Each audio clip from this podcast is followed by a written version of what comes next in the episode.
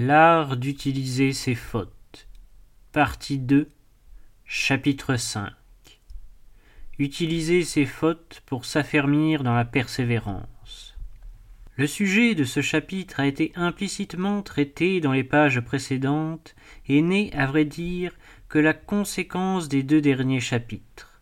En nous procurant une connaissance plus exacte de notre faiblesse, en nous donnant des droits plus grands à la divine miséricorde, nos chutes doivent nous porter naturellement à nous tenir mieux sur nos gardes et à recourir avec une humilité plus confiante à celui sans qui nous ne pouvons rien et avec qui nous pouvons tout. Or, l'on sait que la méfiance de nous-mêmes et la confiance en Dieu sont deux gages de la victoire dans le combat spirituel. Nos fautes, cependant, dans les desseins de Dieu, sont appelées à rendre à notre persévérance, sous différents points de vue, des services non moins signalés. Et d'abord, il est clair qu'elles doivent nous rendre plus vigilants. C'est l'un des sens que les interprètes assignent à l'oracle sacré. Une grave infirmité rend l'âme sobre. Sans doute, dit saint Jean Chrysostome, il devrait nous suffire de voir que des hommes, bien supérieurs en sainteté, n'ont pas été à l'abri des défaillances pour devenir circonspects, pour marcher avec plus de précaution et pour observer une prudence plus sévère. Mais nos malheurs personnels réussissent mieux encore à nous instruire. Notre nature est ainsi faite qu'elle a besoin de se heurter elle-même aux écueils pour en constater la funeste réalité. Cette vérité est confirmée par l'Esprit Saint aussi bien que par l'expérience. Celui qui n'a pas été tenté, que sait-il? Et un père, en expliquant ce texte, continue ainsi. Une félicité tranquille est bien dangereuse. Mais la crainte de retomber dans les pièges où il a déjà donné rend l'homme plus vigilant. Ainsi, le navigateur qui a connu le danger se tient mieux sur ses gardes, et le souvenir d'un seul naufrage essuyé par son imprudence l'éloigne parfois à jamais des ports inhospitaliers. Telle est la première leçon que notre vigilance doit retenir de nos chutes, en reconnaître et combattre les causes, éviter l'imprévoyance, la légèreté, et, avant tout, fuir les occasions volontaires, le démon des démons, comme on les a appelés, qui engloutissent tant d'âmes. Les navigateurs ont leur carte marine où ils marquent soigneusement les récifs qu'ils ont constatés. À la lumière de nos fautes passées, Faisons nous aussi notre carte de navigation spirituelle, où seront décrites les causes de nos défections antérieures, les courants, les illusions, les défauts de précaution qui ont amené nos égarements, et, instruits par notre triste expérience, nous éviterons désormais des écueils signalés par nos naufrages. Saint François de Sales met point de nous donner des conseils. J'ai vu par vos lettres vos petites chutes et imperfections dont ni vous ni moi ne devons aucunement nous étonner. Car ce ne sont que des petits avertissements de nous tenir bas et humbles devant nos yeux, et pour rester éveillés comme sentinelles de nous-mêmes. Les fièvres spirituelles, aussi bien que les corporelles, sont ordinairement suivies de plusieurs ressentiments qui sont utiles à celui qui guérit pour plusieurs raisons mais particulièrement parce qu'elle consume les restes des humeurs malignes qui avaient causé la maladie, afin qu'il n'en demeure pas un bras, et parce que cela nous remet en mémoire le mal passé, pour faire craindre la rechute à laquelle, bien souvent, nous nous porterions, par trop de licence et de liberté, si l'arrière-goût, comme menace, nous retenait en bride pour nous faire prendre garde à nous jusqu'à ce que notre santé soit bien confirmée. Il ne faut jamais oublier ce que nous avons été, afin que nous ne devenions pires. De ce dernier profit tiré de nos fautes en résultera naturellement un second, la fidélité aux moyens pour persévérer. Chacune de nos chutes deviendra un prédicateur irrésistible sur la nécessité de la grâce et du devoir de l'attirer par la prière et la fréquente réception des sacrements.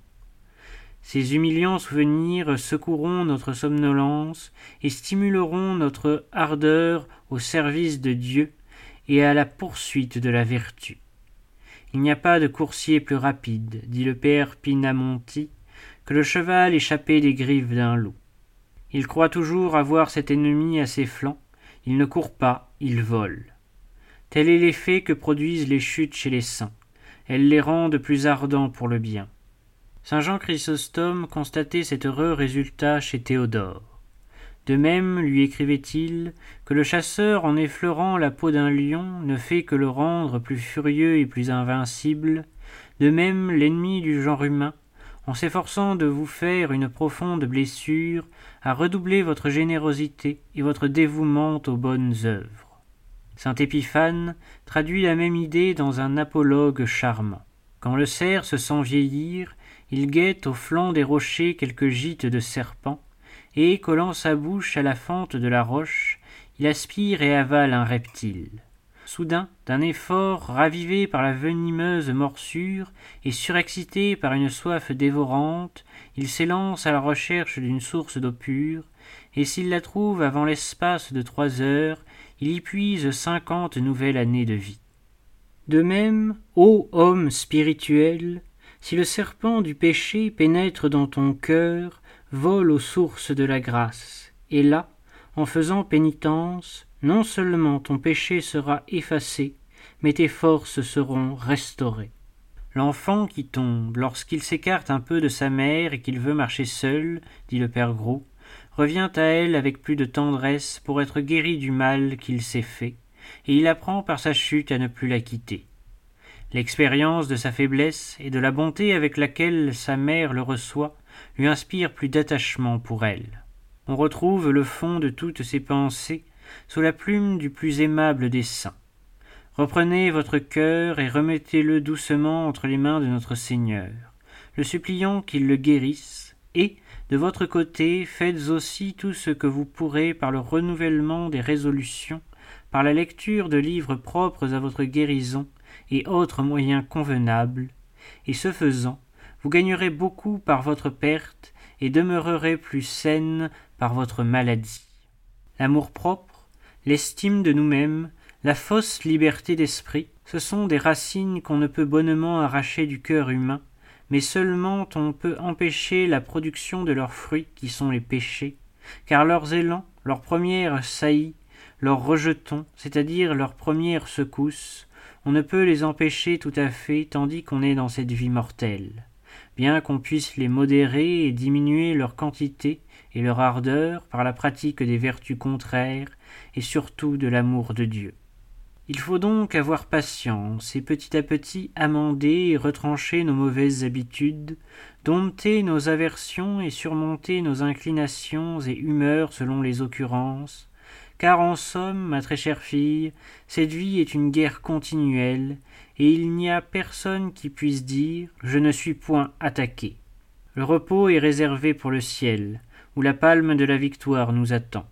Sur terre, il faut toujours combattre entre la crainte et l'espérance, à la charge que l'espérance soit toujours plus forte, en considération de la toute-puissance de celui qui nous secourt. Mon Dieu, que le royaume intérieur est heureux quand ce saint amour y règne. Quelles sont bienheureuses les puissances de notre âme qui obéissent à un roi si saint et si sage. Non, ma chère cousine, sous son obéissance et dans cet état, il ne permet point que les grands péchés y habitent, ni même aucune affection envers les plus petits d'entre eux.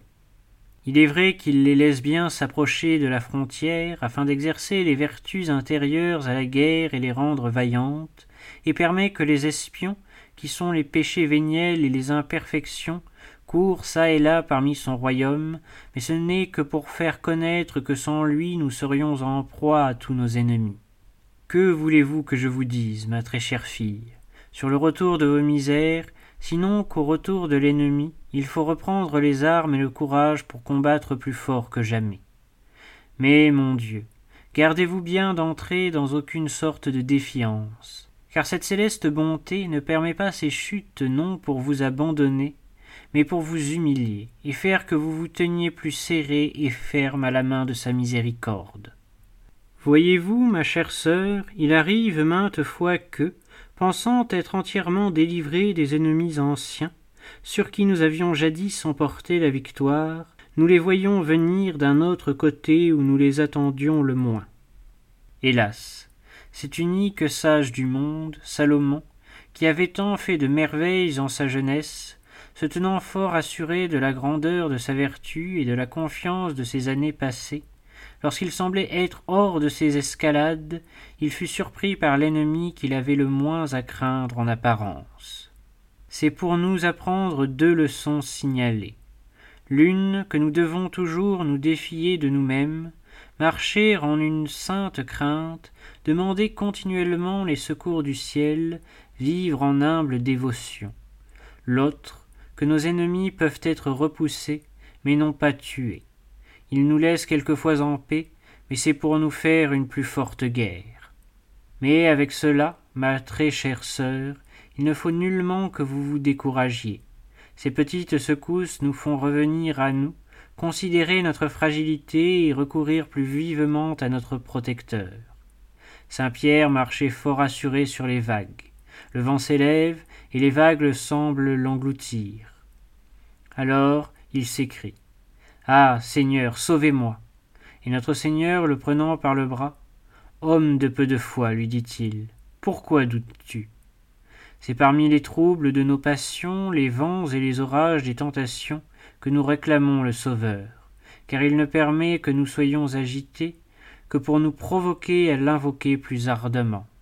Humilions nous, avouons que si Dieu n'est pas pour nous cuirasse et bouclier, nous serons immédiatement percés et transpercés de toutes sortes de péchés.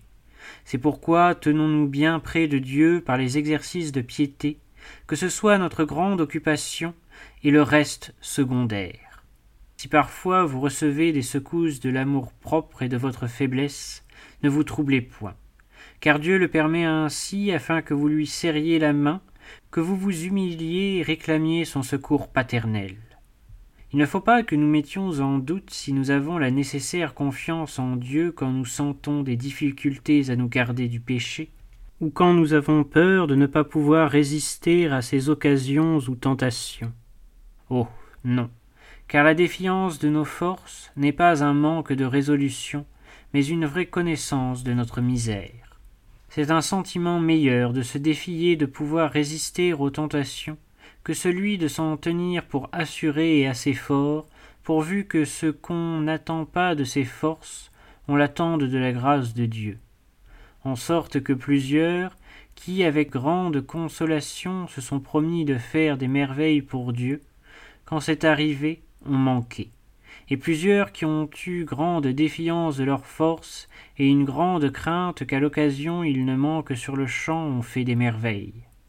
Parce que ce grand sentiment de leur faiblesse les a poussés à chercher l'aide et le secours de Dieu, à veiller, prier et s'humilier pour ne pas entrer en tentation encore que nous ne sentions en nous ni force ni même le courage pour résister à la tentation si elle se présentait maintenant à nous, pourvu que nous désirions néanmoins résister, et espérions que si elle venait, Dieu nous aiderait et nous lui demanderions son secours, nous devons nullement nous contrister, d'autant qu'il n'est pas besoin de se sentir toujours de la force et du courage, il suffit qu'on espère et désire en avoir en temps et lieu opportuns, il n'est pas besoin qu'on sente en soi aucun signe ni aucune marque qu'on aura ce courage-là.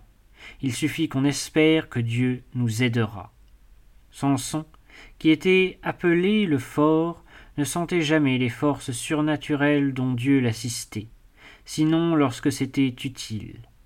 Et pour cela il est dit que, quand il rencontrait les lions ou les ennemis, l'Esprit de Dieu le saisissait pour les tuer, et que Dieu, qui ne fait rien en vain, ne nous donne ni la force ni le courage quand il n'est pas besoin de l'employer, mais qu'en ces occasions jamais il ne manque. Et nous devons toujours nous servir des paroles de David.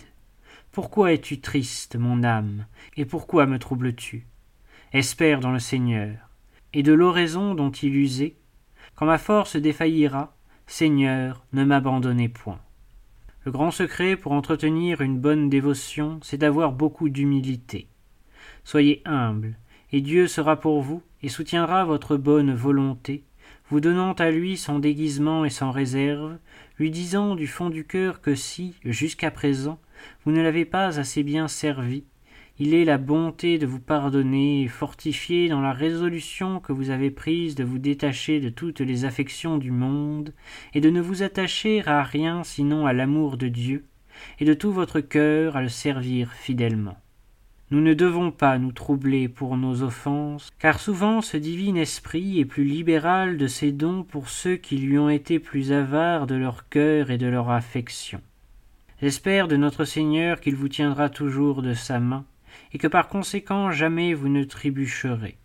Si à la rencontre de quelques pierres vous tombez, ce ne sera que pour vous faire encore mieux vous tenir sur vos gardes, et pour vous faire de plus en plus réclamer l'aide et le secours de ce doux Père céleste, que je supplie de vous avoir à jamais en sa sainte protection. Amen. Quand nous serions les plus parfaits du monde, nous ne devons jamais le savoir ni le connaître, mais nous estimer toujours imparfaits.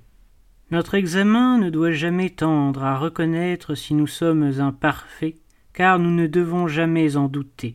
De là s'ensuit que nous ne devons pas nous étonner de nous voir imparfaits, puisque nous ne devons jamais nous voir autrement en cette vie, ni nous en contrister, car il n'y a pas de remède, mais nous en humilier, car par là nous réparons nos défauts, et nous amender doucement, car c'est l'exercice pour lequel nos imperfections nous sont laissées, n'étant excusable de ne pas en rechercher l'amendement, ni inexcusable de ne pas le faire entièrement, car il n'est pas aussi facile d'éviter des imperfections que des péchés.